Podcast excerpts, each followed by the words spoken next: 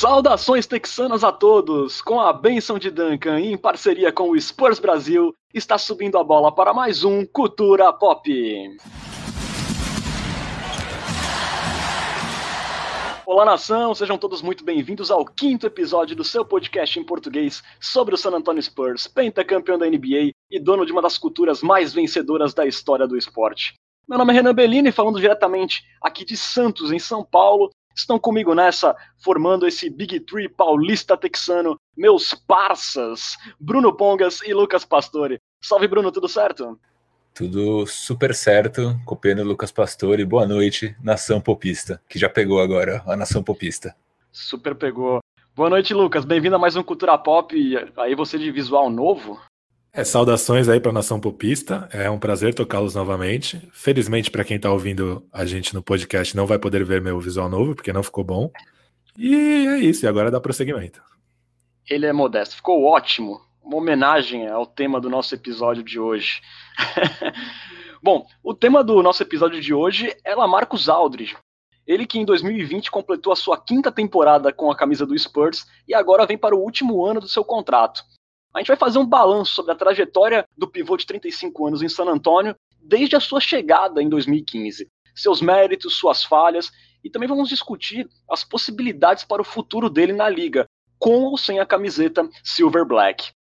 Bom, como eu disse, depois de nove anos em Portland, o Aldridge chegou no Texas ao final da temporada 2014-2015, é, com um status de estrela e uma das maiores contratações de free agent da história do Spurs. Aos 29 anos, o pivô vinha de quatro seleções consecutivas para o All-Star Game e duas temporadas de 23 pontos e 10 rebotes por jogo, isso com a camisa do Trail Blazers. A soma dos seus talentos ao time que ainda contava com o Big Three e com o Kawhi Leonard geraram sim uma grande expectativa de título no torcedor do San Antonio Spurs. Se viu no Aldridge a possibilidade de uma nova versão das Torres Gêmeas numa última dança do Tim Duncan e também de um sucessor digno para o maior jogador da história do San Antonio Spurs. Porém, o aguardado final feliz nunca aconteceu. Vieram lesões dolorosas, aposentadorias no Big Three, revoluções na forma de jogar na NBA e finalmente a traumática saída do Kawhi Leonard. Dessa forma, mesmo com o Aldridge conseguindo sustentar médias parelhas é, dos seus anos em Portland e conseguir mais três seleções para o All-Star Game, o ponto mais alto que o Spurs atingiu sob a liderança do Aldridge foi uma varrida para o Golden State Warriors na final de conferência. Então, assim, feito esse rápido resumão, eu já vou aproveitar para repassar a pergunta do nosso ouvinte e colega jornalista, o Luiz Araújo, o grande Luiz Araújo. Ele pergunta aqui, eu faço para o Pesca a primeira pergunta. É, olhando a enorme expectativa e a euforia que foi causada pela contratação do Lamarcão lá em 2015, é, quais sentimentos prevalecem hoje em você, Lucas, em relação a esses cinco anos de Lamarcus Aldridge em San Antonio? Olha, as expectativas não se concretizaram, obviamente. Esses cinco anos de Lamarcus Aldridge, eu acho que dá para classificar como frustrantes, né? Um, cinco temporadas de declínio da franquia, em que, a, que o Spurs saiu do topo e passou a ser uma franquia figurante na NBA. Eu acho que, assim, não necessariamente por culpa do Lamarcus Aldridge, não porque o Lamarcus Aldridge não foi o que dele se esperava, mas é, muita coisa aconteceu na franquia desde então, né? O, o Lamarcus Aldridge parecia ser a peça que faltava para que o Spurs, nos últimos anos do Big Three e com o Kawhi Leonard, pudesse dar aquele último salto para se tornar um favorito ao título, um postulante ao título, enfim, uma equipe que frequentaria os playoffs. Isso não se concretizou, né? Os três ídolos do Spurs se aposentaram, né? O Parker deixou o Spurs um ano antes, em, em direção a Charlotte. O Kawhi Leonard, enfim, nos deixou. E o que aconteceu foi que o Lamarcus Aldridge, que veio para ser uma peça importante para que o time pudesse sonhar com metas ousadas, de repente acabou virando o principal jogador do time, é, ao lado do DeMar DeRozan, mas cercado por um elenco muito inferior ao que ele tinha quando chegou ao Spurs e o que o fez escolher o Spurs, né? Então, acho que assim, os cinco anos de Lamarcus Aldridge no Spurs foram decepcionantes, mas acho que mais pelo que o Spurs entregou ao Lamarcus Aldridge do que pelo que o Lamarcus Aldridge entregou para o Spurs. Nesses cinco anos de Lamarcus Aldridge em San Antonio, ele acumulou médias de 19,8 pontos por partida, com aproveitamento de 50% nos arremessos de quadra, 8.2 rebotes por jogo, duas assistências por partida e 1.3 tocos por jogo. É, como eu disse na introdução, são números bem parelhos com os quais ele tinha em Portland. E com o Lamarcus Aldridge, o Spurs alcançou uma final de conferência, uma semifinal de conferência e duas quedas em primeiras rodadas, além de um ano sem playoffs, no caso a última temporada.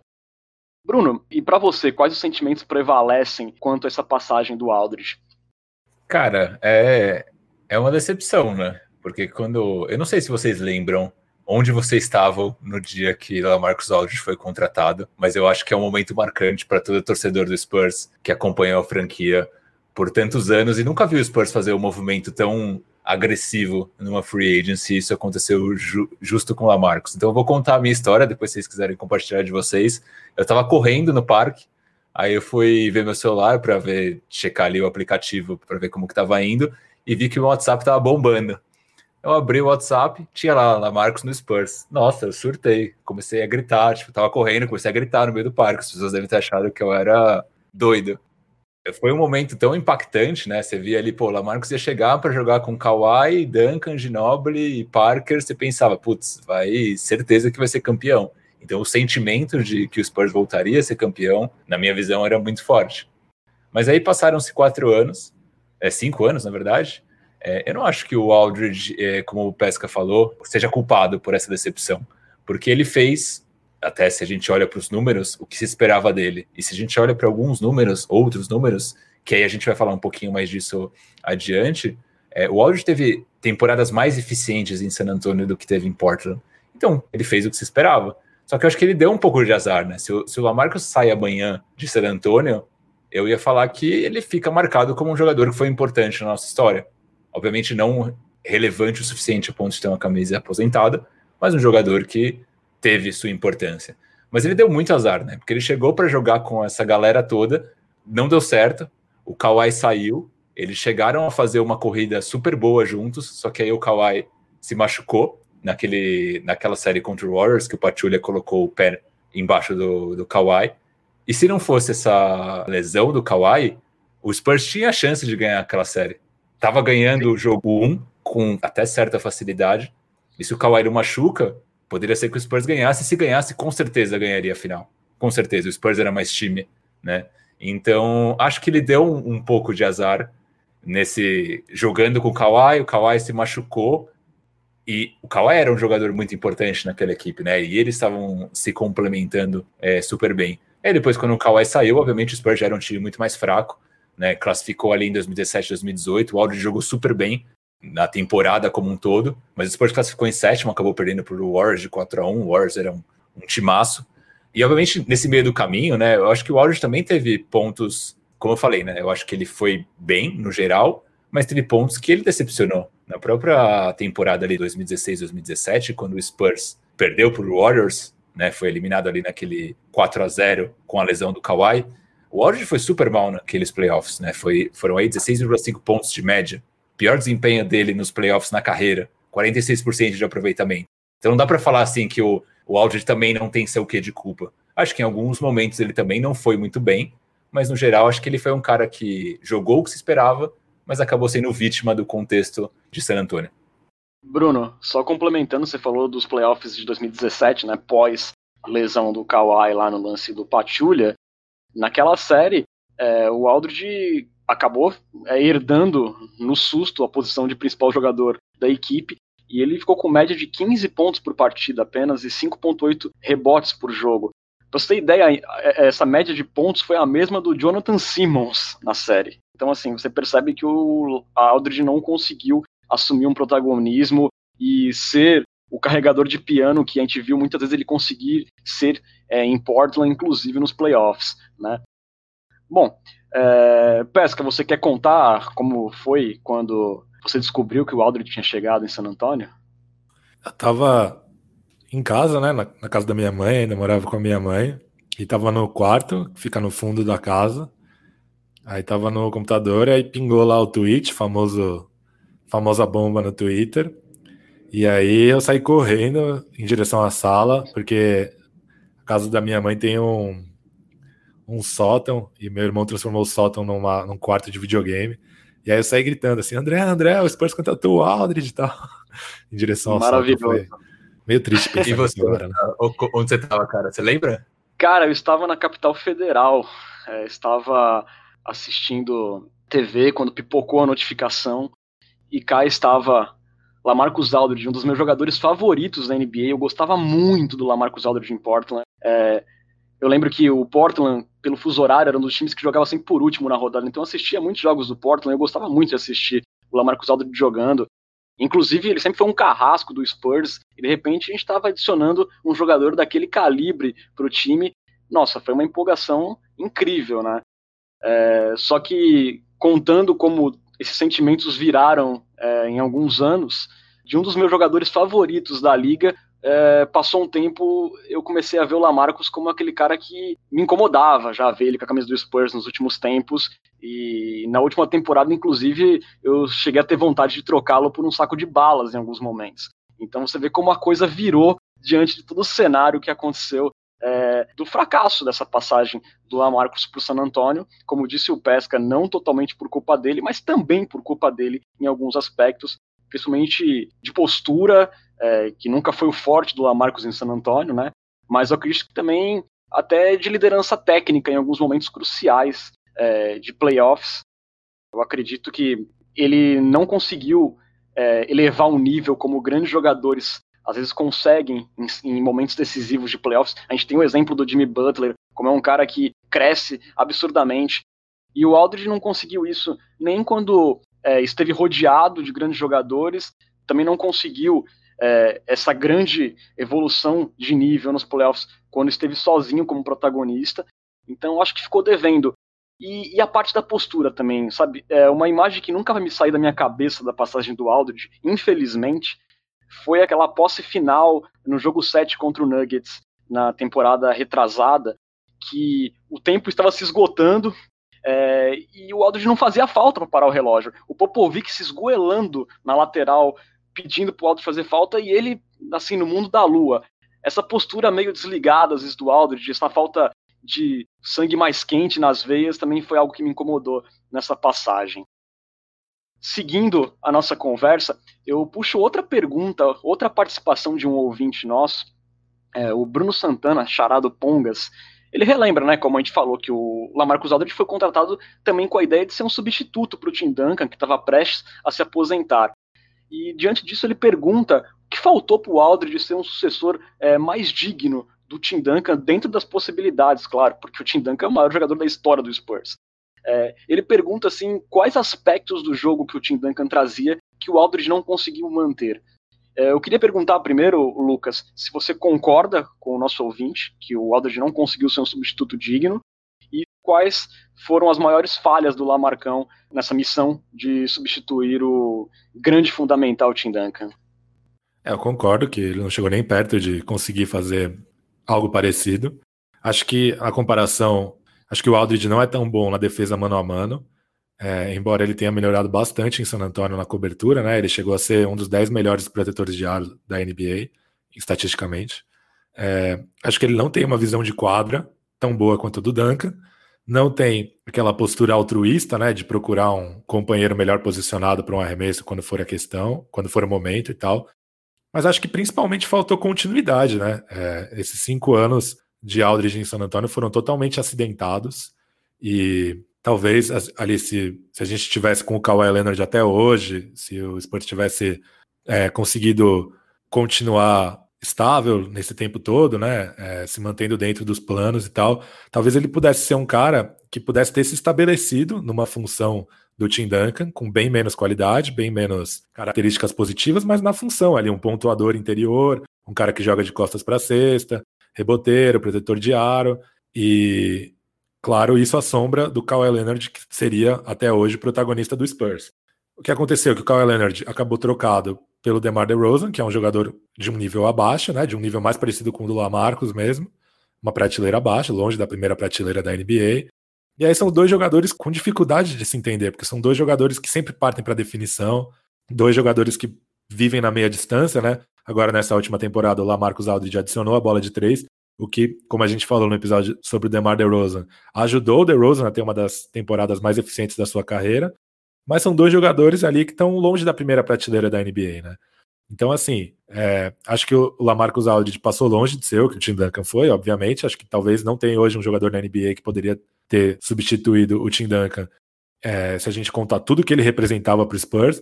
Mas acredito que se as coisas tivessem sido mais estáveis em San Antonio, o Aldridge poderia ter se estabelecido na função, claro, não com a qualidade, mas na função. Acho que então é, apesar de tudo isso que eu falei, se você me perguntar o que mais faltou para o Aldridge ser o sucessor do Tim Duncan, eu vou falar que foi estabilidade. É, acho um pouco injusta essa comparação, na verdade, né? Porque o, o Duncan ele é indiscutivelmente um, um, dos 10 melhores jogadores da história da NBA e discutivelmente um dos cinco melhores jogadores da história da NBA.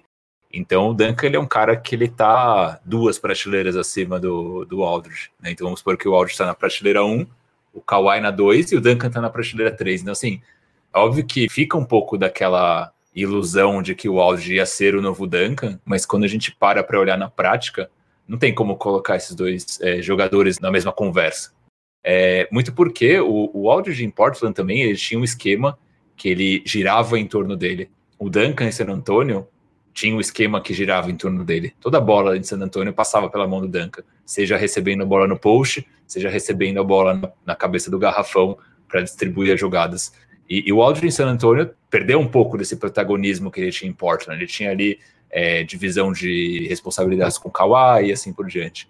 Acho difícil comparar, não acho que cabe, é, mas ao mesmo tempo eu vejo que a gente tinha uma expectativa gigante com o Aldridge, mas ao mesmo tempo, se a gente pega o, os números do Aldridge em San Antonio, eles não foram muito piores do que os números do, do Aldridge em Portland. Né? Inclusive, se a gente pega algumas métricas de eficiência, que nem eu tinha falado lá no começo, como o PER, que é o Player Efficiency Rating, que é uma métrica geral de eficiência, o True Shooting Porcentagem, que é uma métrica de eficiência nos arremessos, o Aldridge teve suas melhores temporadas em San Antonio. Então, não acho que tenha sido desastroso no geral, e eu sinto que a gente tinha justamente essa visão de que ah, o Aldridge em Portland era um jogador, putz, incrível, maravilhoso. Mas para mim é aquele lance, a grama do vizinho que é mais verde. Porque a gente não acompanha tanto Portland. Quando a gente ouve do Aldridge é quando o Aldridge fez 40 pontos, 35 pontos. Então a gente, puta, o Aldridge joga muito, hein? Só que na prática, provavelmente, eu não acompanhava Portland como acompanhava o San Antonio, acompanhava muito menos. Então fica a sensação de que, nossa, o Aldridge em Portland era incrível, só que em San Antonio não foi tudo isso mas quando a gente olha os números não é bem assim. Então, é, isso também acho que acaba pesando na consciência do torcedor do Spurs, porque a gente esperava que fosse o substituto do Duncan, a gente esperava que fosse o Aldridge de Portland, mas talvez o Aldridge de Portland nem, nem tenha sido tão melhor do que o Aldridge de San Antonio. É, eu acho que o Aldridge de Portland, usando a brincadeira da prateleira, eu via ele numa prateleira acima. Embora os números sejam parelhos, eu acredito que era um jogador mais decisivo em Portland. Principalmente em momentos finais. Eu acho que até em alguns aspectos do jogo que não entram nessas estatísticas. Eu acho que as estatísticas é, são muito sólidas, realmente não tem como a gente questionar isso. Mas vocês não acham que a versão do Aldridge em San Antonio não é um pouco inferior à de Portland, principalmente no poder de decisão? Olha, eu acho que assim, eu concordo com você que tem essa questão anímica dele, que é muito estranha pro bem e pro mal, assim, porque ele não esfria, mas também não esquenta, assim, por assim dizer, né? Ele é o cara que é capaz de, nos piores momentos do Spurs, ou até dele no jogo, arrumar uma cesta ali na base da frieza, mas essa mesma frieza acaba jogando contra em momentos decisivos, que nem você falou da bola lá na série contra o Denver. Mas acho que assim, acho que tem a questão também do Lamarcus Aldridge no Portland. Além de ele ser um cara mais jovem, com mais energia e tal, ele ter aquele time ao redor dele, um time que o Spurs não conseguiu oferecer a ele, né? Então, por exemplo, nessa série que vocês falaram contra o Warriors, que ele foi mal, naquela série o Warriors dobrava a marcação dele em absolutamente toda a posse e aí o time do Spurs acabou. Porque, enfim, era para ser o Kawhi Leonard na companhia dele, não tinha o Kawhi Leonard, ainda não tinha o DeMar DeRozan, e aí sobrava para Jonathan Simmons e tal, que nem vocês falaram. Então também, é, acho que tem isso, assim. O Aldridge, ele acaba sendo uma peça complementar muito boa, é, um pontuador muito bom, como ele foi em Portland, e eu acho que isso criou a imagem dele ser um cara decisivo, como ele foi várias vezes lá mesmo. Mas é, eu acho que a falta de companheiros mais qualificados que o permitiam jogar mais vezes no mano a mano em San Antonio acabou fazendo com que ele é, descesse essa prateleira. E aí também acho que tem a responsabilidade dele da questão anímica mesmo, de não sentir a camisa em momentos decisivos, no bom sentido, assim, crescer em momentos decisivos, como por exemplo o Perry Mills faz, que é um jogador com uma qualidade bem abaixo dele, mas a gente já viu ele, o Perry Mills acertando arremessos decisivos tanto em San Antonio quanto pela seleção australiana. E também o fato dele ter insistido num jogo meio ultrapassado, ter demorado é, várias temporadas para começar a arremessar de três. Isso poderia tê-lo ajudado a se tornar um jogador melhor antes. Então acho que tem tudo Lucas. isso assim nesse, nesse, caldeirão. E ele, diferente de outros jogadores é, altos, é, de garrafão, ele é um cara assim que desde lá de trás a gente via que ele tinha total capacidade de arremessar de três, né? Era uma certa, parece meio duro, uma certa preguiça de querer tentar é, evoluir o seu jogo de perímetro, né? É, essa temporada ele chutou três bolas por jogo. A anterior, melhor dele, foi 2014 2015 pelo Portland, com 1.5, ou seja, ele dobrou a temporada em que ele mais arremessou de três nessa temporada, e nem foi a temporada inteira, né? É, na temporada passada inteira, ele fez 81 jogos e arremessou 42 bolas de três. Entre outubro e dezembro dessa última temporada, ele fez 30 jogos e tentou 60. E entre janeiro e março, ele fez 23 e tentou 97. Ou seja, foi um negócio mais da reta final da temporada mesmo. E, e realmente não dá para entender, assim, porque ele demorou tanto. Mas, por outro lado, eu acho assim. É, isso foi um negócio legal, assim, do, da passagem do Lamarcus Aldridge por San Antonio até agora. Ele foi um cara que entendeu o papel dele, assim. Então, apesar dele não ser um cara com aquele jogo altruísta é, de passar a bola, rodar a bola e tal, ele aceitou aprender a trabalhar mais na defesa. Então, ele se tornou um defensor melhor, é, um protetor de aro melhor ele é um cara que, naquelas séries contra o Warriors, ele ajudou a trocar a marcação em cada quarta-luz. Então, tinha várias postes que ele marcava o Stephen Curry, por exemplo, mostrando muita dedicação. É, essa temporada foi a pior do Aldridge nos últimos três anos em pontos por jogo, em rebotes por jogo e no aproveitamento dos arremessos de quadra, o que em parte se explica porque ele arremessou mais de três. Mas, por outro lado, ela foi a melhor das últimas três temporadas em assistências, em tocos, em roubadas de bola em porcentagem na conversão das bolas de três e também foi a melhor em turnovers, aquele menos cometeu turnovers. Ou seja, a gente está vendo um cara aprendendo a jogar mais pelo time. Então é decepcionante, pensando no tamanho da contratação, ver que o Aldridge não conseguiu levar o Spurs a voos maiores, ou ajudar a levar o Spurs a, a voos maiores, mas se tem uma, um lado positivo da passagem dele por San Antonio, eu diria que foi esse, que ele entendeu o tamanho dele, ele entendeu que ele não era um cara de, de primeira prateleira da NBA, e ele aprendeu a jogar um pouco mais pro time. Então, acho que isso é uma, uma parte legal, assim, da trajetória dele em San Antônio. Quando, quando eu bato na tecla dele ter descido de prateleira, é porque, talvez para quem acompanha menos tempo, é, em 2014, inclusive foi o ano que o Spurs foi campeão, é, o Aldridge, ele teve na discussão pro MVP. Ele chegou a ter jogo de 30 pontos e 25 rebotes, uma coisa assim absurda. Então ele era um, uma das principais figuras da liga naquele momento. Ele vinha de duas temporadas espetaculares em Portland, por isso que foi uma expectativa gigantesca é, na torcida do Spurs, que realmente, como a gente já falou lá atrás, não estava acostumada com estrelas dessa chegando na agência livre. Eu queria complementar só uma, uma coisa bem rapidinho. É, eu acho que também muito do Aldridge não ter desenvolvido essa bola de três é porque antes o elenco do Spurs é, tinha mais opções no perímetro que justamente casavam com o jogo do Aldridge, né? Então o Aldridge chegou a jogar com Bertrand, Ginobili, Danny Green, o próprio Kawhi Leonard, que tinha um bom arremesso de três. Então acho que por conta disso ele nunca se viu tão é, obrigado a desenvolver essa, essa habilidade e ele era mais é, necessário justamente nesse jogo de garrafão. Então acho que muito por isso ele não, eu não acho que seja preguiça, mas sim necessidade do elenco. Mas quando a gente olha para o elenco da última temporada, até olhando o match do perfil dele com o perfil do DeRozan, né, que era um pouco daquilo que o Pesca estava falando, de que o DeRozan e o Aldridge têm um perfil muito parecido de finalização, de ir para cima é, e atacar a cesta, eu acho que muito por conta disso ele acabou desenvolvendo essa bola de três e funcionou. É, mas eu não, não, sinto tanto que foi uma questão de preguiça, mas sim fit com o time que tinha antes, né, do, dessa temporada e com o time atual dessa temporada. Boa. Passado a limpo os primeiros anos do Aldridge e a passagem dele como um todo em San Antonio, a gente fala mais especificamente da última. É, o Lucas já deu alguns números, né? Ele teve média de 18,5 8.9 pontos, 7.4 rebotes, 2.4 assistências, 1.6 tocos por partida, que foi a melhor performance em tocos da carreira dele, e ele foi o oitavo da NBA no quesito. É, ele atuou por 53 partidas, uma média de 33 minutos por jogo. Ele foi o segundo cestinha é, do Spurs na temporada, atrás do DeMar DeRozan. E ele perdeu 18 jogos na temporada, incluindo a bolha, ele tendo sofrido com alguns problemas, especialmente no ombro direito, que o forçaram a fazer uma cirurgia que foi, inclusive, a causa dele perder os jogos na bolha da Disney.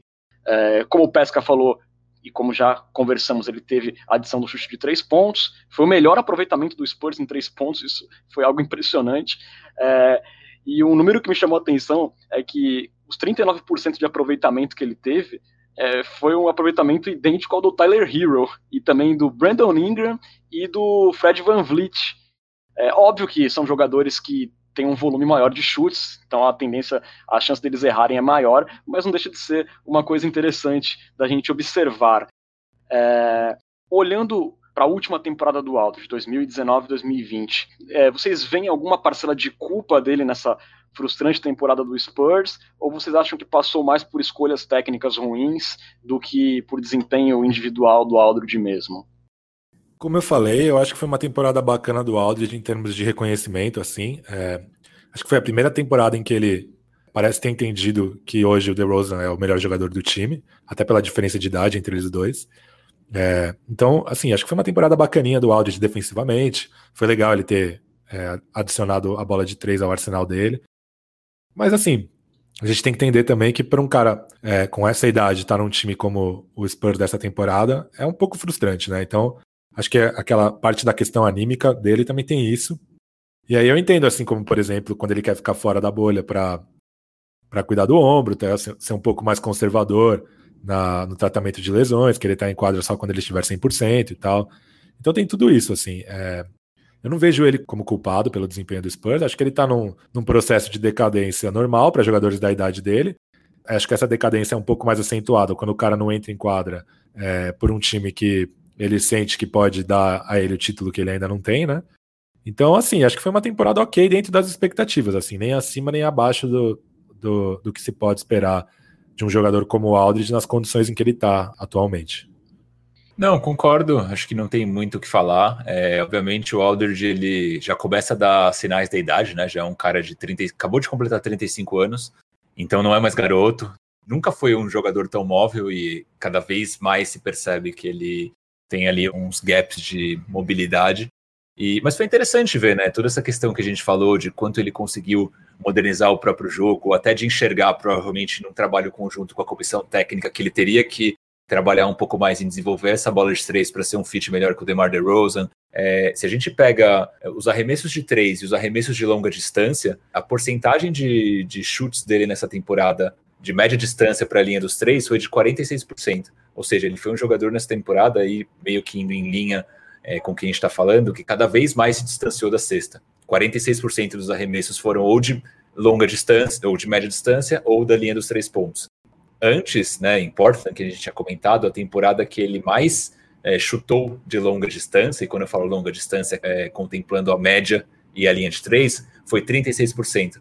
Ou seja, esses números mostram que é, cada vez mais nessa temporada o Aldridge viu a necessidade de se distanciar um pouquinho da cesta, justamente, ou talvez para dar esse espaço é, para o DeRozan ou até para outros jogadores do Spurs que não têm um arremesso com um forte. É, até o próprio caso do, do DeJounte Murray, o Derek White, que nessa temporada evoluiu muito na bola de três, mas a temporada passada também é, explorou muito ali as, as infiltrações. Então, esse cenário é, geral, é, de ver o Aldridge se modernizando como jogador, até pensando na idade que ele tem, que já é uma idade mais avançada, obviamente foi bacana, mas foi uma temporada que ele se machucou, o Spurs não classificou para os playoffs, então não dá para dizer que foi uma temporada boa. Foi uma temporada ok, eu diria. Beleza. Olhando assim mais para o lado defensivo e da presença dele no garrafão, né? Nos 18 jogos que ele perdeu e o Jacob Porto foi titular, né? É, o austríaco nesses jogos conseguiu ter melhores médias de tocos e melhores médias de rebotes que o Aldridge nessas partidas. É, no pequeno recorte da bolha de oito jogos também sem o Aldridge, é, o Spurs conseguiu melhorar seu desempenho em rebotes é, de 44,6 para 46,4 é, permitiu menos rebote dos adversários também e manteve a produção em tocos. E uma outra estatística que me chama a atenção, já na parte ofensiva, mesmo o Aldridge sendo o melhor chutador de três pontos em aproveitamento do Spurs, sem ele na bolha, a equipe conseguiu elevar a média de três pontos convertidos de 10.7 para 11.1. Pegando aqui o recorde, o desempenho de vitórias e derrotas, com o Aldridge, o Spurs venceu 23 e perdeu 30. Sem o Aldridge foram nove vitórias e nove derrotas, um aproveitamento, claro, num recorte muito menor, mas um aproveitamento chegou a ser melhor sem o Aldridge. É, diante de alguns desses números e das boas partidas que o Spurs teve com o Jacob Porto titular, a gente pode dizer que hoje, 35 anos ao final da quinta temporada em San Antonio, o Aldridge hoje é uma peça dispensável no Spurs?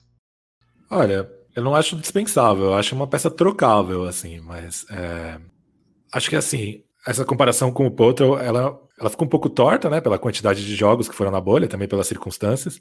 Aquela coisa que a gente fala em, toda, em todo o episódio até agora, né? O Aldridge jogou vários minutos com Forbes e com Bellinelli, na bolha não teve isso.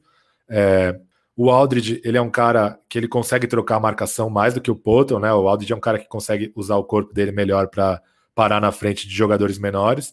Isso explica, ajuda a explicar porque ele pega menos rebotes, porque em vários momentos ele está no perímetro.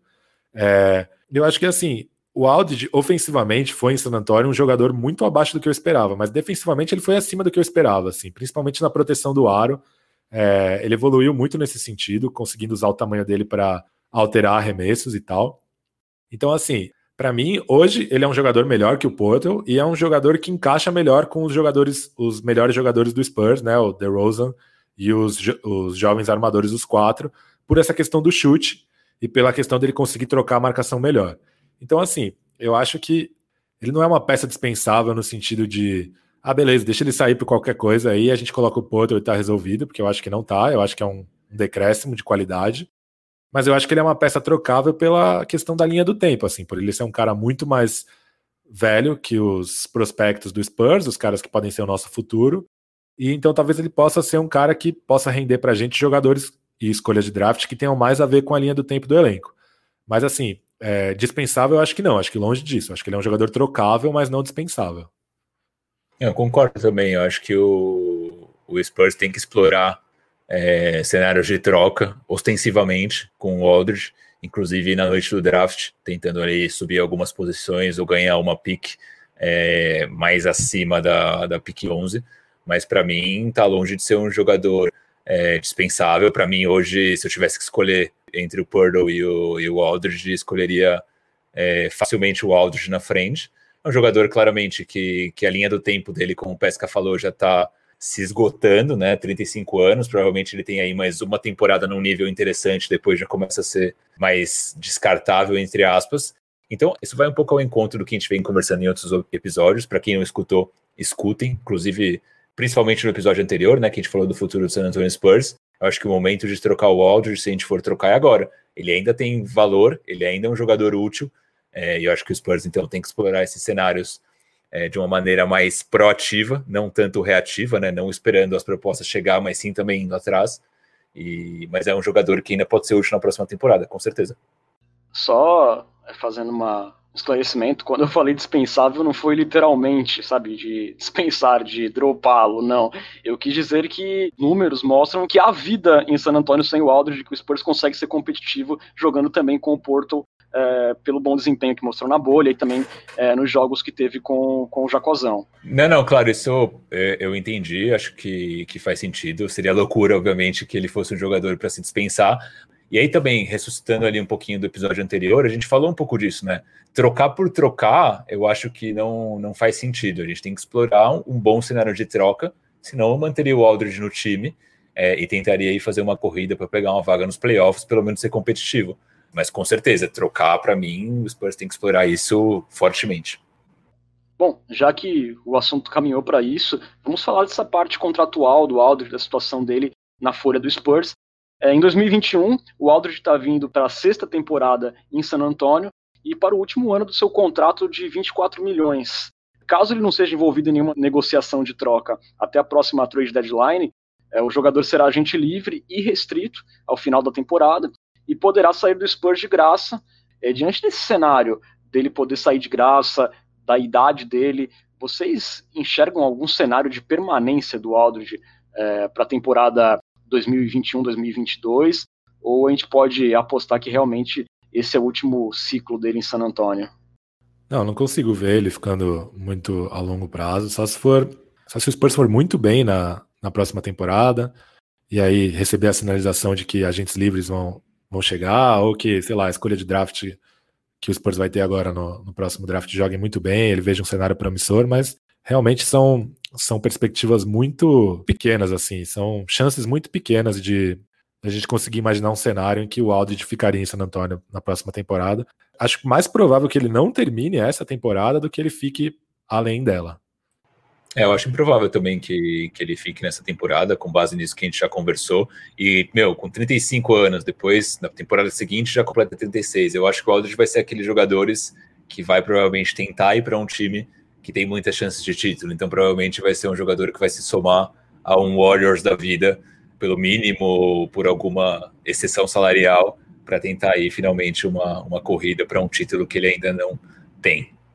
Bom, dito isso, a gente já parte para uma parte que os nossos ouvintes adoram, que é a parte dos cenários de troca. Na hora que a gente brinca sobre possibilidades é, do Spurs conseguir fazer um bom negócio pelos jogadores, é, vocês têm as suas trocas preferidas, as suas ideias preferidas, antes da gente abrir para os nossos ouvintes participarem também? Eu tenho três propostas de troca. Eu vou falar duas que eu gosto muito. Minha primeira troca é uma troca tripla que envolve Miami Heat e Detroit Pistons.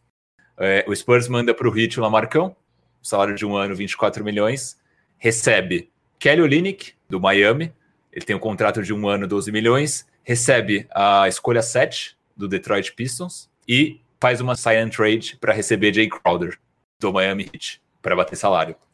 E o Detroit Pistons recebe a pick 11 do Spurs e recebe a pick de primeira rodada do Miami Heat. Essa seria a minha primeira opção. Só arredondando, é, o, Spurs sairia com quem da troca, só para ficar claro para o ouvinte? Escolha 7, Kelly Olynyk, contrato de um ano, 12 milhões, e Jay Crowder, aí teria que ver duração de contrato, porque seria uma sign and trade. O Spurs daria o Lamarcão para o Miami e a pick 11 para o Detroit Pistons. E o Detroit daria o quê? O Detroit daria pick 7 para San Antonio e receberia duas picks piores. Receberia 11 e receberia a pick de primeira rodada do Miami Heat. Interessante. E quem que você visualiza aí, Bruno, nessa posição 7? É um pouco também do que a gente conversou em outros episódios. É, teria que fazer sentido para o Spurs no. Por exemplo, vamos supor que o Spurs quer o, o Adivija e a gente sabe na noite do draft que ele vai estar disponível na escolha 7. Aí, nesse caso, eu faria uma movimentação. Se for para. Ou o Coro, como falou aí o Rafa Huber no, no chat. Agora, se for para trocar a 7 pela 11 e o Spurs pegar um jogador com a 7 que poderia ter pego na 11, então, por exemplo, um Patrick Williams da vida, aí eu acho que não vale a pena. Então, para mim, teria que ser uma troca de oportunidade ali na noite do draft. Recebemos também algumas sugestões bacanas do nosso ouvinte Victor Aburachid, é, ele que está sempre nos acompanhando e gastou um pedaço do seu tempo para ajudar a gente a enriquecer nosso episódio, né? Ele sugere primeiramente três negociações com times mais prontos, que teriam no Aldridge um upgrade importante para brigar pelo título da NBA mesmo, né? Ele deu a sugestão aqui, gente, do Boston Celtics, pegando Gordon Hayward, Grant Williams ou a pick 14, é, em troca de Lamarcus Aldridge e Rudy Gay. É, no caso, com o Gordon Hayward aceitando a player option que ele tem, ele diz aqui que é, viria mais para bater salário, mas que é um jogador que tem potencial, que até poderia ser trocado novamente. E aí, complementado pelo Grant Williams ou pela pick 14. É, não sei se vejo Boston fazendo isso por causa da, do estilo de jogo deles. Eles dificilmente jogam com dois é, homens de garrafão ao mesmo tempo. O Thais está fazendo o trabalho que se espera dele. O Grant Williams tem jogado uns minutos na posição 5 até, então é um time bem disposto a jogar baixo. E o Gordon Hayward fez uma temporada muito boa, então eu não, não sei se vejo Boston fazendo isso, não. Acho que pro Spurs seria ótimo, mas não vejo Boston fazendo isso, não. Eu, eu, até também, pensando nas minhas simulações de troca, eu tinha feito uma troca parecida com o Celtics. É, Gordon Hayward e pick 14, que é uma pick que o Boston vai ter via Memphis Grizzlies, por Lamarcus Aldridge e Rudy Gay. Acho que o Aldridge poderia adicionar no Boston, né? É, até pensando que hoje, por exemplo, ele é um jogador muito melhor que o Daniel Tais, faz tudo que o Tais faz muito melhor, né? Muito, muito melhor. E o Rudy Gay poderia ser um jogador é, interessante para qualquer equipe devido às ferramentas físicas que ele tem. Mas hoje, se a gente pega e olha para essa troca, o Hayward facilmente é o jogador, é o melhor da troca. Né? Então acho que seria uma troca é, improvável. O Hayward, para mim, não é um jogador que viria para bater salário, seria um jogador que viria e poderia ter muita utilidade no elenco do Spurs. Então é uma troca improvável, ainda mais com o Great Williams, eu acho mais improvável ainda, porque o Williams é um jogador que fez sua primeira temporada no Celtics agora e fez uma temporada interessante, jogou pouco, mas nas vezes que entrou mostrou que tem potencial. Então com o Grant Williams eu acho bem improvável, é, sem ele eu acho que poderia rolar, mas acho difícil também. Vocês botam essa fé toda no, no Gordon Hayward? Vocês acharam que a temporada dele foi boa, mesmo com todos os problemas de lesão, que ele se tornou um jogador propenso a lesões, e ele nunca mais, né, adquiriu o nível que ele alcançou no Utah Jazz. Sim. Cara, se eu fosse montar meu time hoje do zero e eu tivesse a opção de escolher o Aldridge com 35 e o Hayward com 30, eu escolheria o Hayward com 30. Óbvio que não é o mesmo jogador, mas para mim hoje é um jogador que tem muito, muito mais valor de mercado do que o, do que o Aldridge. E é um jogador que é um contrato aspirante também então não machucaria é, muito. É, tem a questão posicional também, né? Um jogador de uma posição cuja utilização é mais fácil hoje na NBA. E, e, é um jogador que encaixa bem em duas carências do elenco do Spurs, que é criação e tamanho, né? Ainda mais com a capacidade defensiva dele. Então, também estou com o Bruno nessa. O Hayward hoje é um jogador melhor que o Aldridge. Para complementar, um, um, cenário que poderia fazer sentido com o Celtic seria ele pegar um pacotão de jovens e picks só que a gente não conseguiria bater salário. De fato, o Hayward teria que entrar para bater salário, é, mas se fosse, por exemplo, se fosse possível uma troca de pegar o Romeo Langford, o Grant Williams, a pick 14, que é do Memphis Grizzlies, direcionado ao Celtics, e a pick de primeiro round do Celtics, então esse pacotão por, sei lá, Lamarcus Aldridge e Rudy Gay, para mim poderia fazer sentido. Mas para bater salário teria que envolver um cara como o Hayward, e aí isso dificulta muito a situação. Tem mais uma aqui que o Vitor mandou pra gente, é, que seria com o Brooklyn Nets, né, que na temporada passada adicionou no seu elenco Kyrie Irving e o Kevin Durant, é um time que já pensa em título na próxima temporada. Ele sugere Taurian Prince, que ganha 12 milhões, mais ou Spencer Dinwiddie, que ganha 11,4 milhões, ou o Jarrett Allen, que ganha 3,9, isso é, em troca de Aldridge, e Trey Lyles. Ele, ele comenta aqui que o Nets adoraria ter uma terceira estrela e que o Aldridge seria uma ameaça ofensiva a mais, tanto no garrafão quanto no perímetro, devido à adição do chute de três no arsenal dele, e que ele teria um papel mais limitado, mas seria uma excelente terceira ou quarta opção. Ele, ele justifica que o Taurian Prince viria mais por motivos de bater salário, como o Lucas falou no caso do Hayward, e o Nets pro, provavelmente tentaria envolver o Jim Wind mas que ele preferia que viesse o Jarrett Allen. É, e vocês, o que pensam dessa troca? Cara, eu, eu acho improvável, né? O Jarrett Allen é um jogador jovem ainda, por mais que ele esteja na terceira temporada, tenha feito a terceira temporada e tenha estagnado um pouco, é um jogador que tem upside. É, tem desenvolvido o arremesso de longa distância, então é um cara que pode ser útil em diversas situações, além do tamanho que ele tem. É, não vejo essa troca acontecendo. O Dinwiddie é um jogador que é útil, né? Principalmente olhando para o Nets, onde o Kyrie se machuca muito, então é um cara sempre bom de ter na manga. E o Prince é um cara que, por mais que não seja uma grande estrela, ele é um cara que ainda é jovem, tem tamanho, é um jogador moderno para a NBA atual, chuta de três, defende bem. Então não, não vejo muito sentido em o Nets fazer esse movimento para ter o, o Lamarcão, não. É, para o Spurs essa troca seria ótima, mas a gente tem que lembrar também que todos esses jogadores do Nets estão assinados a médio prazo, com contratos amigáveis, e o Aldridge é um contrato aspirante, ou seja, o Nets poderia dar tudo isso pelo aluguel de um ano do Aldridge. Então, seria ótimo para o Spurs, mas também não vejo o Nets fazendo, não. Mesmo com base no que aconteceu em Toronto, que eles pegaram. Tudo bem, né? Era um Kawhi Leonard, era outra situação. Mas de repente, será que o Nets não pode ver no Aldridge a peça que falta para se tornar realmente o candidato master a título da próxima temporada? É que eu acho que tendo lá o, o DeAndre Jordan e o Jarrett Allen por lá, o Nets não tá carente por um jogador do tipo que nem o Raptors tava por um jogador do tipo do Kawhi, entendeu? Não seria um, uma mudança de patamar tão acentuada que valesse esse risco. É, até porque, né, com Kyrie Irving e Kevin Durant, o, a presença ou não do Aldridge seria praticamente irrelevante em termos de chance de título ou não. Então eu não vejo eles fazendo essa movimentação, não. E Toronto, quando assinou com, com o Kawhi, é, ainda tinha aquela esperança de que, dele querer ficar em Toronto. Era um jogador ali no auge, beleza, por um aluguel de um ano, mas que tinha aquela chance.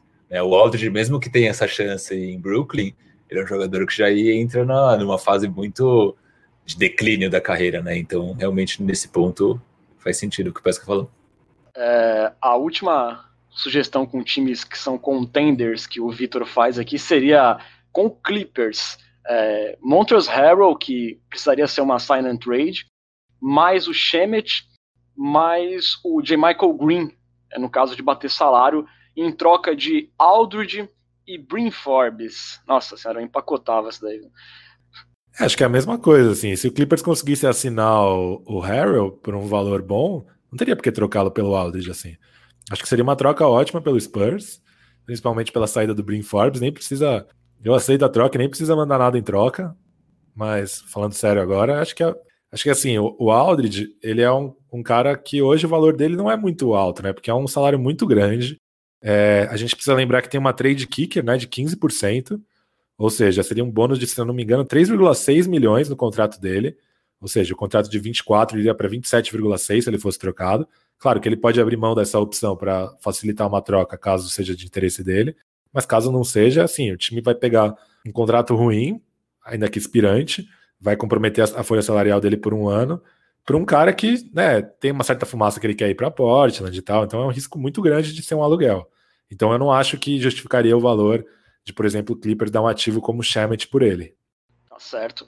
É, e a última que o Vitor mandou pra gente, muito gentilmente, é, foi baseada em cima do que o Lucas falou, da vontade dele retornar a Portland, né? Seria uma sugestão de troca com o Portland Trail Blazers. No caso, o Portland enviaria Zach Collins, que ganha 5,4 milhões, mais Anferni Simmons, que ganha 2,2 milhões, e o Hassan Whiteside fazendo também uma sign and trade para bater salário, mas ele deixa uma observação aqui que assim que o Whiteside viesse era para ser dispensado, em troca do Lamarcus Aldridge que ganha 24 milhões. É, ele aposta na nostalgia do Blazers, ele disse que o Aldridge seria uma boa opção reserva para o Nurkic, e, e, que como eles jogaram nessa temporada, inclusive nos playoffs contra o Lakers, usando Nurkic e Whiteside juntos, ele, ele diz assim que de repente lá em Portland poderiam usar Nurkic e Aldridge juntos. Eu não acredito muito, mas é a sugestão aí do Vitor, Zach Collins, Simmons, Whiteside pelo Aldridge. O que você acha, Bruno? Eu fiz uma simulação com o Portland também, era mais ou menos nessa linha, só que ao invés do Whiteside eu, eu coloquei o Ariza, né? O Ariza, o contrato de um ano, 12 milhões. Então o Spurs pegaria Ariza, é, Zach Collins e Nasir Little. Então troquei ali o, o Anthony Simmons pelo Nasir Little. E a pick de primeira rodada desse draft do Portland, que deve ficar ali mais, mais para casa de 20 e poucos, pelo Aldridge. Talvez seja muito, aí talvez daria para tirar o Nasir Little é, ou a pick é, mas vejo possibilidade. Acho que o Aldridge adicionaria o time do Portland. Não acho que faria o time ser campeão, né? Então talvez o Portland também pesasse isso. Faria sentido pegar o, um jogador de 35 anos que talvez nem renove para uma outra temporada em troca de jovens e uma escolha de primeira rodada, eventualmente. Talvez não faça sentido, né? Mas seria aí uma possibilidade. Olha, eu odeio ser o Zé Ranhetinha das trocas, mas eu acho, não estou tão, tão confiante assim no valor do Aldridge quanto vocês.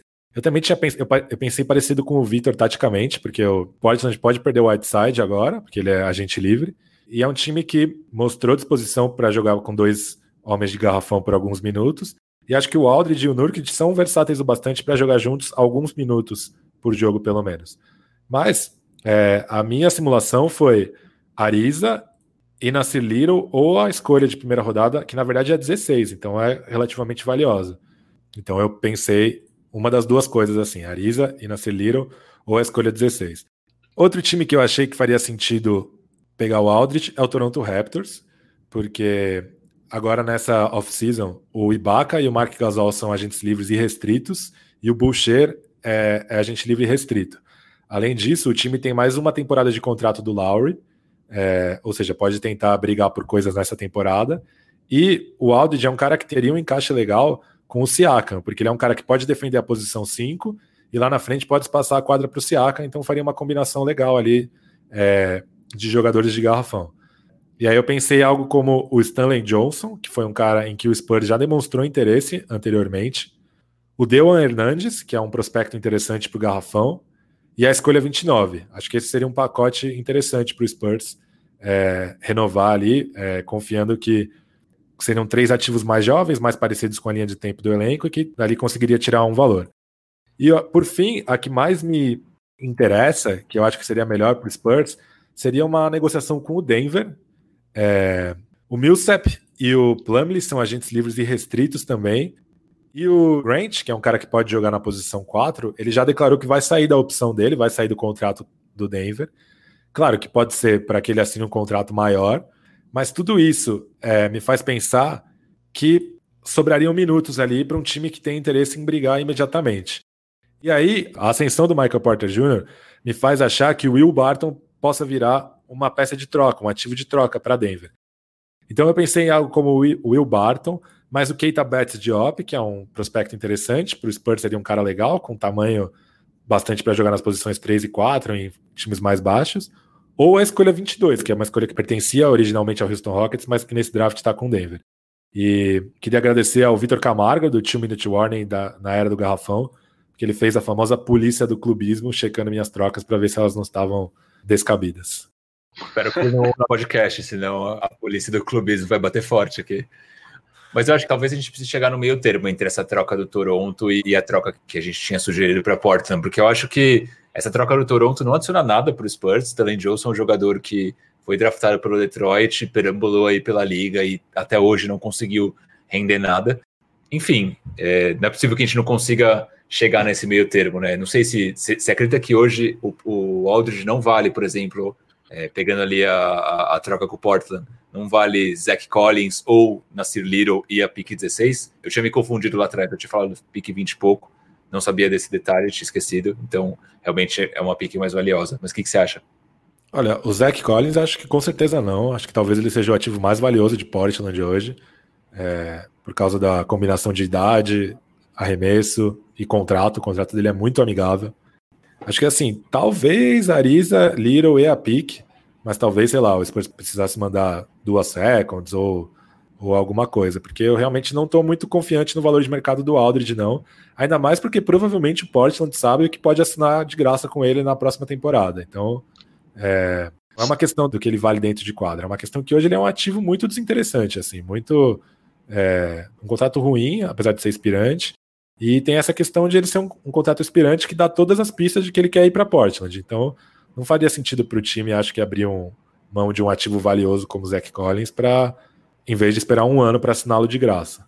Sim, mas o Collins é um, é um, jogador interessante, mas ele tem um contrato aspirante também, então provavelmente o Portland vai ter que desembolsar uma grana para renovar ele no final da temporada. Não sei se isso pesaria de alguma forma, mas acho que é um ponto para se ter em consideração também. Não, eu acho que tem um fator nessa história com o Portland o amor de Portland pelo Lamarcus Aldridge. O Damian Lillard gosta muito do Lamarcus Aldridge. Eu acho que a opinião do Lillard pode ter peso também numa eventual tentativa de troca. Então, eu tenho uma pulga atrás da minha orelha que vai sair algum negócio com Portland, viu? Cara, eu não acredito muito nesse lance de, de amor, não, viu? Pra ser bem sincero, eu acho que NBA é negócio. Se o Aldridge não for um bom negócio para Portland, não sei se eles apertariam o gatilho só com base na história que ele tem com a franquia, mas essa é a minha opinião pessoal sobre, sobre isso. Não, eu acho que o Aldridge vai jogar no, no Portland na temporada 2001-2022. A questão é que se ele vai ser trocado agora para Portland, se ele vai ser trocado para outro time e aí assinar como, com Portland como free agent, ou se ele vai assinar, sair do Spurs e assinar como free agent mesmo. Dei uma de pai de aqui, mentalizei. V vamos mandar a proposta hoje, Nasir Little e pique 16 pelo Aldridge aparentemente todo mundo aqui fecharia. Ah, teria que ter o Ariza também, né? Ariza, Nasir Little e pique 16, ou só Ariza e pique 16 por Aldridge. Todo mundo fecha essa não? Fechado, pode mandar. Ah, eu, eu gostaria que viesse o Little junto também. Sem o Little, não? Não fechava. Cara, difícil, difícil. Eu tentaria chorar ali, pechinchar o Little na troca, mas eu gosto mais dessa do que a com o Toronto com o Stanley Johnson. a, a gente um cara que eu gosto, um cara que eu gosto muito de Portland também, acho um cara sob o radar também é o Wayne Gabriel. Ele jogou vários minutos nos playoffs, é um cara com muita fluidez pro tamanho dele e acho que talvez seria o Portland estaria mais propenso a colocá-lo nessa troca, assim. Vamos lá. Então. Arisa, Gabriel e Pique 16 por Aldridge e Brin Forbes. Tá fechado, a gente não discute mais. Pode mover para o próximo tópico. Fechadíssimo. Vamos caminhando já para a reta final do nosso podcast. Vamos agora para a nossa Coyote Talk, para as mensagens dos amigos internautas que já ajudaram bastante a gente hoje com perguntas, com sugestões. Mas a gente vai mandar aqui o último abraço, né, Bruno? Sim, senhor. É, primeiro pro Layups and Trees, que é um perfil no Twitter super bacana. É, tava falando com ele sobre o review de cinco anos do Aldridge no Spurs. Ele mandou ali um comentário extenso, mas ele conta que, meio que na linha do que a gente conversou, né, que o Aldridge deu um pouco de azar é, por chegar no Spurs, mas depois de três anos saiu o Kawhi Leonard e tudo mais. Ele comenta que o Aldridge melhorou em relação ao chute de três, né, que desenvolveu esse aspecto no jogo dele e realmente foi uma evolução, mas que ao mesmo tempo ele é um jogador que está ficando mais velho e está caminhando ali para os momentos derradeiros da carreira dele. Então, um comentário interessante. Um abraço para o nosso querido Layups and Trees. Eu não sei o nome dele, mas para mim é o arroba Layups and Trees no Twitter. É o Leiapão. Um abraço, Leiapão. Leiapão. Tenho. Tem aqui alguns comentários de pessoas que escutaram o episódio anterior que, que foram bem legais. Um comentário da Manu Dalfré, que ela comenta assim: ela estava escutando nosso podcast no domingo e falou assim: domingo bom é assim, na piscina, ouvindo podcast de alta qualidade sobre as possibilidades de reconstrução do Spurs, sem nem pensar em tancar. Um abraço para Manu, que sempre ouve o nosso podcast. E aqui no chat, durante a nossa live, né? Mandar um abraço para o Juliano Medeiros, colaborador lá do Spurs Brasil, gente boa, tá acompanhando a gente, sabe tudo. É, pro Yuri Colonese, como a gente já citou também, e pro Rafa Ruber, aqui ele sugere uma troca bastante interessante. É, Brin Forbes por Kemba Walker, o que, que vocês acham? Olha, eu aprovo a troca e nem precisa mandar o Kemba Walker. É, puxando mais, mais três comentários da, do Twitter, um comentário do Elder, o arroba Arimatea13, que ele comentou que ele ouviu o podcast anterior e falou que tá massa, e um comentário do Nano, arroba NanoLima13, todo mundo 13 aparentemente, que fala sensacional, mandam bem demais. Para fechar, teve uma pergunta no Instagram do arroba Mdutras, que ele pergunta se o áudio valeu a pena. Acho que a gente discutiu bastante sobre isso no, ao longo do episódio. Então é isso. Lucas, muito obrigado aí, mais um Cultura Pop na conta. Muito boa noite para você. Obrigado, Renan, pela mediação maravilhosa. Obrigado, Bruno, pelos comentários brilhantes. E, como diria o cantor Pericles, melhor eu ir. Tchau. Maravilhoso. Boa noite, Bruno. Pongas, muito obrigado aí. Mais um Cultura Pop na conta. Voltamos semana que vem. Valeu, galera. Obrigado, Renan. Obrigado, Pesca, é, por ser a pessoa sensata do grupo que traz a gente para a Terra e não deixa a gente ser pego pela polícia do clubismo. Com certeza. É isso, senhores. Você pode seguir o Cultura Pop nas redes sociais e ficar por dentro da nossa programação e de curiosidades sobre os Spurs. Estamos no Twitter, no Facebook, no Instagram, no arroba Cultura Pop Pod. Mesmo endereço da Twitch, onde você pode seguir a gente e assistir as nossas gravações. Siga a gente lá na Twitch, hein, por favor. Para ter acesso a todos os episódios, busque pelo Cultura Pop no Spotify, no Deezer, no Google Podcast, no Apple Podcast e também no SoundCloud. Lá, todos os nossos episódios estão arquivados, você pode nos acompanhar. Lembrando que o Cultura Pop é uma parceria com o site Spurs Brasil, que desde 2008 é a sua fonte de notícias em português da franquia Silver Black. Acesse lá e se informe spursbrasil.com.